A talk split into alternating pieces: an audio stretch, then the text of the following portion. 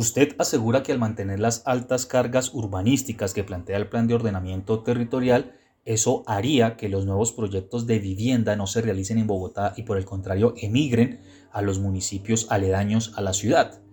Quiere decir entonces, y esta es mi pregunta, que de alguna forma el POT podría ir en contra de la misma propuesta que tiene la alcaldesa Claudia López de volver a Bogotá una ciudad de 30 minutos? Sería absolutamente contradictorio. Y por eso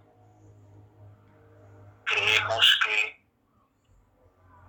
con los documentos de soporte que se le han entregado para estos tipos de suelos de consolidado de desarrollo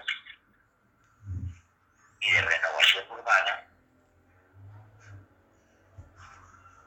bajen las cargas para buscar un equilibrio entre construcción de ciudad, grandes antejardines, parques, espacio público, pero viable.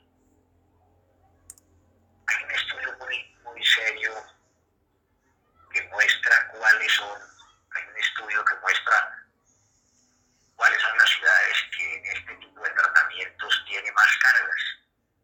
Y de lejos, hasta antes de este POT, es Medellín.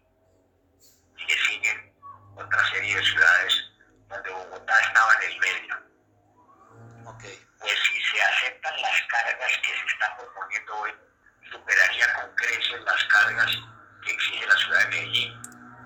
Y pues inviable, repito, hacer vivienda de interés social lo vuelve imposible y inviable hacer eh, grandes desarrollos de vivienda en la ciudad, expulsando y complicando aún más el tema de la movilidad ciertamente es contradictorio.